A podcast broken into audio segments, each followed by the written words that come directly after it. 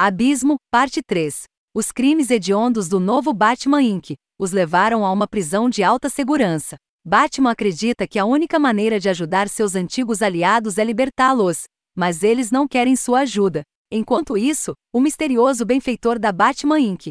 usa o caos para decretar seus planos, mas se vê perdido no escuro contra Ais. Backup. Os misteriosos desaparecimentos que estão sendo investigados por Maps e Batman tomam um rumo violento.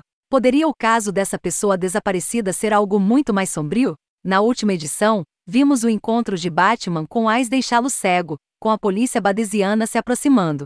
E Batman Hashtag 120 começa com a situação única do Batman, sendo escapulido da cena, em um saco de corpo pelo detetive Kaia. Embora Batman seja extremamente autossuficiente, ele é forçado a contar com a ajuda da policial badinesiana devido à sua cegueira. No entanto, Batman não é totalmente indefeso, como ele prova durante sua tentativa de libertar os membros da Batman Inc. da prisão. Apesar de sua cegueira, ele é capaz de enfrentar seus ex-associados quando eles se voltam contra ele.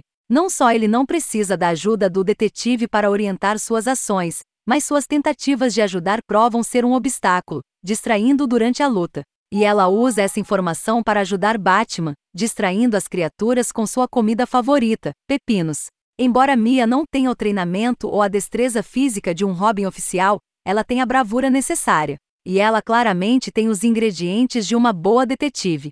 Eu não sei se ela deve se tornar a próxima Robin, mas eu não me importaria de vê-la recebendo algum papel oficial na família Bat. A arte em ambas as histórias é bastante impressionante. Eu gosto especialmente que ambas as histórias apresentem versões de Batman esportivos do traje de morcego. Na história principal, ele usa seu traje de Batman Inc., que é adequado para uma história com esse grupo. E na história de backup, ele está vestindo o clássico Batsui da Idade do Bronze. Parece que eu estava certo em adivinhar que as recentes perdas financeiras de Bruce fariam com que ele tivesse que reutilizar algumas de suas roupas antigas.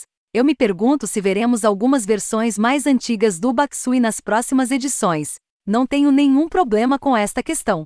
Ambas as histórias foram absolutamente fantásticas. Embora eu tenha gostado da corrida de James Tinion quarta em Batman, a opinião de Joshua Williamson ainda é uma mudança refrescante dos eventos Guerra do Coringa e Estado do Medo. E a história de apoio de Caro Kershell com o Maps é um deleite delicioso.